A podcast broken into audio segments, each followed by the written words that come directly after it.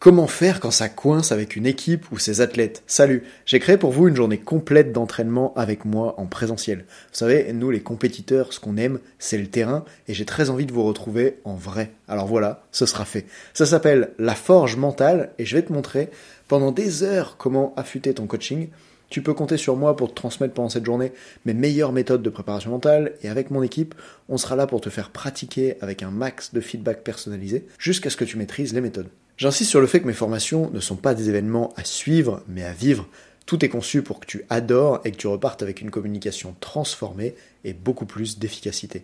Pour féliciter ceux qui écoutent le podcast comme toi, j'ai prévu 70% de réduction pour vous avec le code ROCK, ça s'écrit R-O-C-K comme la musique, mais attention, c'est limité à 5 utilisations seulement, alors comme vous êtes plus de 1500 à m'écouter régulièrement, ça va partir très vite. Donc si tu es entraîneur ou préparateur mental, inscris-toi maintenant et avant le 24 mars, tant qu'il reste des places.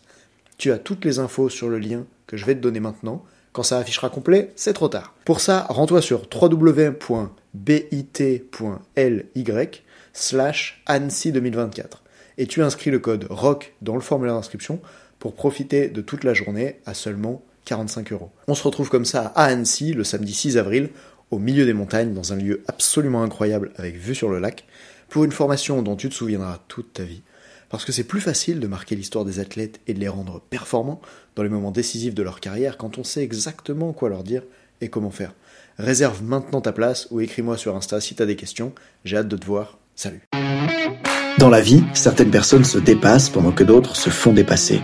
Bienvenue sur Obsession Progression, le podcast des compétiteurs qui sont obsessifs de l'amélioration.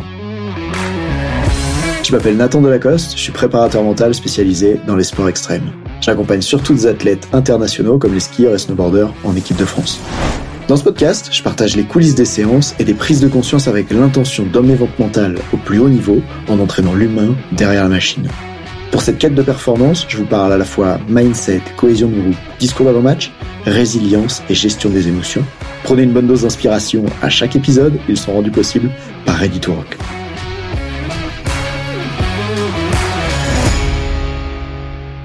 Le pire qui puisse t'arriver, c'est d'admirer ce qui t'est arrivé. Le pire qui puisse t'arriver, c'est de kiffer tellement ce que t'as vécu que t'as peur que ça n'arrive plus jamais à nouveau.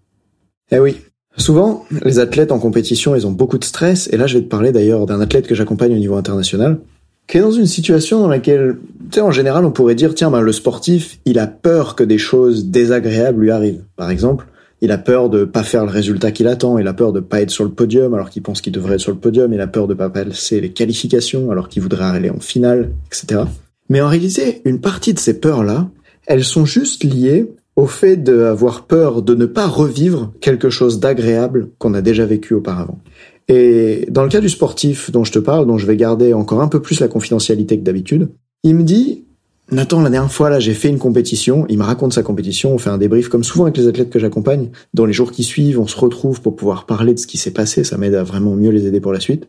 Il me raconte sa compétition et, et, à un moment donné, je sens que dans sa voix, c'est brillant. Il a beaucoup de fierté, il a beaucoup d'énergie à propos de me raconter à quel point les gens l'ont soutenu, l'ont applaudi, l'ont acclamé pendant qu'il était en train de faire ce qu'il était en train de faire.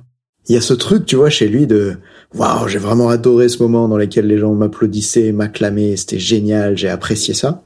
Et moi, à ce moment-là, bah, il y a une partie de moi qui a juste envie de partager cette émotion avec lui. Parce qu'après tout, quand t'accompagnes des athlètes de haut niveau qui vivent leurs rêves et qui arrivent à faire des performances à leur meilleur niveau, bah, t'as juste envie d'être content pour eux, en fait, et très enthousiaste. Mais après tout, si je fais ça, je serais peut-être pas en train de vraiment bien faire mon rôle de coach mental. Parce que je crois pas que mon rôle de coach mental, ça soit de m'extasier avec eux sur la superbe performance qu'ils viennent de faire, mais d'être vigilant à comment on fait pour qu'il soit durablement performant. Et je pense à, mon amie Stéphanie Toussaint, si jamais tu m'entends, l'experte en performance durable, qui dirait bah ouais c'est bien de gagner une fois, mais euh, comment on fait pour qu'il gagne plusieurs fois en fait? Et le problème, c'est que cet athlète qui se met à admirer le fait que le public le soutienne, quand je lui demande de quoi est-ce que t'as peur à propos des prochaines compétitions, rapidement quelque chose qui vient quand on creuse un peu, ben c'est peur de décevoir le public en fait peur d'être jugé par le public, peur que quand il fait ce qu'il va faire, il soit pas acclamé à ce moment-là. Parce qu'en fait, tu ne peux pas admirer quelque chose, mettre sur un piédestal une situation, s'ancrer dans ta tête son espèce d'opposé complémentaire en mode tiens bah si ça c'est génial, l'opposé d'un coup devient horrible. Par exemple, si le chaud c'est génial, tu peux voir dans ton entourage, si le chaud c'est génial, l'hiver c'est horrible. Combien il y a de gens qui n'aiment que la plage et ne supportent pas l'hiver et voudraient vivre en France toute l'année dans l'été? Tant que les gens n'arrivent pas à percevoir les avantages et les inconvénients des deux, il y a un endroit où ça bloque. Et en fait, c'est le cas aussi avec le confort. Par exemple, quand je valorise énormément le confort, j'ai souvent du mal à accepter l'inconfort.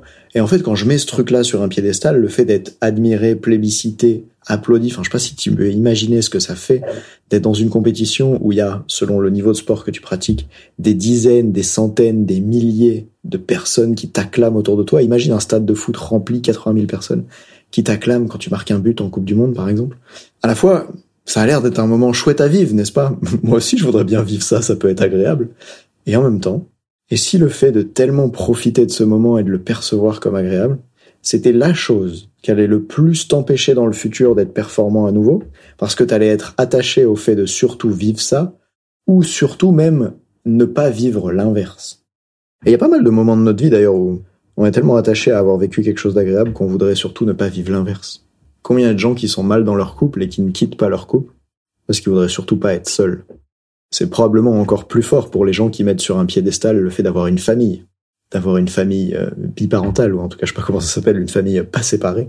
Bref, j'essaye là de parler d'autres domaines de vie pour que tu puisses faire du lien et te demander toi dans ta vie, à quel endroit est-ce qu'il y a un truc que tu plébiscites, que tu mets sur un piédestal, et quand tu l'as trouvé, remarque ce que tu ressens à propos de tiens, euh, et si l'inverse m'arrive? D'ailleurs, j'ai aussi vu ça se produire pour des gens par rapport à l'argent, ou quand je mets l'argent, le fait d'avoir de la richesse sur un piédestal, ça fait que je rejette vraiment le fait de pas en avoir, d'être pauvre, je me sens extrêmement mal vis-à-vis de ça. Et d'une certaine manière, ça peut aider ces gens-là à bouger, à créer des conditions différentes pour atteindre ce qu'ils veulent. Mais surtout, ça peut aussi les empêcher d'être épanouis avec ce qu'ils ont aujourd'hui. J'avais un formateur qui disait cette phrase que j'aime beaucoup, qui disait euh, Le bonheur, c'est quand t'arrêtes d'échanger aujourd'hui contre un demain illusoire. Je sais plus s'il l'a formulé comme ça, j'ai l'impression que d'un coup c'est moins clair, mais c'est pas grave, je te la transmets et t'en feras ce que tu veux. Alors, tu vois, dans le cas de l'athlète de niveau international dont je te parle, ben mon rôle c'est de l'accompagner pour un peu redescendre du piédestal cette situation qu'il a vécue, aller voir malheureusement les inconvénients qu'il y a à être acclamé par le public, et j'ai eu du mal à faire ça au début quand on m'a dit ça en formation, tu sais. Quand on m'a dit, ben Nathan, faut que tu sois un bon rabat-joie en fait. Qu'est-ce que ça veut dire un bon rabat-joie? Ben un rabat-joie efficace, tu vois, pas un rabat-joie gentil. Un rabat-joie qui peut permettre de faire passer ces moments où on s'exagère, ces moments de fierté, ces moments d'euphorie, à quelque chose d'un peu plus lisse en fait, un peu à la manière de, je sais pas si t'as joué au tennis, moi quand je jouais au tennis et que je mettais un ace à l'adversaire, c'était sûr le service d'après je faisais une double faute. Parce que j'étais tellement fier et content de mon ace que je venais de mettre, que le coup d'après en fait, ben je savais plus jouer parce que j'étais pas centré, j'étais pas présent, j'étais dans l'émotion. Et à un moment donné, il y a une question qui se pose, c'est quoi que tu veux Et bien sûr, euh, si le sportif il a fait une belle compétition et puis qu'il veut arrêter là sa carrière, il me le dit et moi je laisse profiter de sa médaille pendant un moment, tu vois. Mais si ce qu'il me dit c'est qu'il veut aller beaucoup plus loin que là où il est aujourd'hui, eh ben mon rôle, je m'y engage avec ce podcast parce que peut-être que pendant des années je l'ai pas fait parce que j'appréciais trop voir les athlètes s'extasier de leurs résultats, mais maintenant je comprends c'est quoi l'inconvénient de ça. Eh ben avec ce podcast, je prends l'engagement, si jamais vous m'écoutez et que vous travaillez avec moi ou que vous allez travailler avec moi, eh ben je prends l'engagement de peut-être parfois vous calmer quand vous avez vécu une superbe victoire ou une superbe compétition. Je m'engage à le faire d'une façon qui vous aide à profiter avec beaucoup de gratitude de ce que vous avez vécu, mais en même temps en étant capable de vous recentrer sur ce que vous avez envie d'accomplir ensuite et c'est quoi l'état interne idéal là pour pouvoir avancer.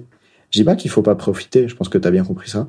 Par contre, ce que je dis c'est quand tu profites, attention à ce qui se passe ensuite. Oh, ça rime. désolé, j'avais pas fait exprès, c'est même pas dans mes notes. De toute façon, j'ai pas de notes pour cet épisode.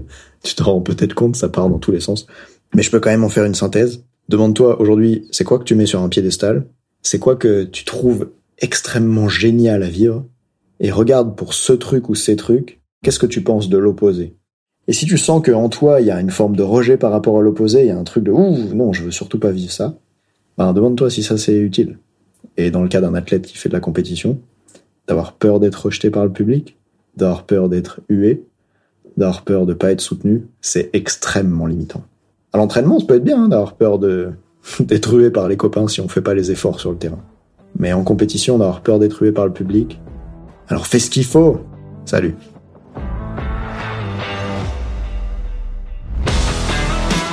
On dit souvent que le mental c'est 70% de la performance à haut niveau, pourtant rares sont ceux qui l'entraînent au moins de 10% du temps. En écoutant jusqu'ici, t'as donné à la dimension mentale un peu plus de la place qu'elle mérite chaque semaine. Bien joué. Ma mission audacieuse, c'est d'aider le monde du sport à se transformer en profondeur et je veux faire en sorte que plus aucun coach ne passe à côté de la psychologie de ses athlètes. C'est pour accomplir ça que je crée une tonne de vidéos sur YouTube et des épisodes comme celui que tu viens d'écouter.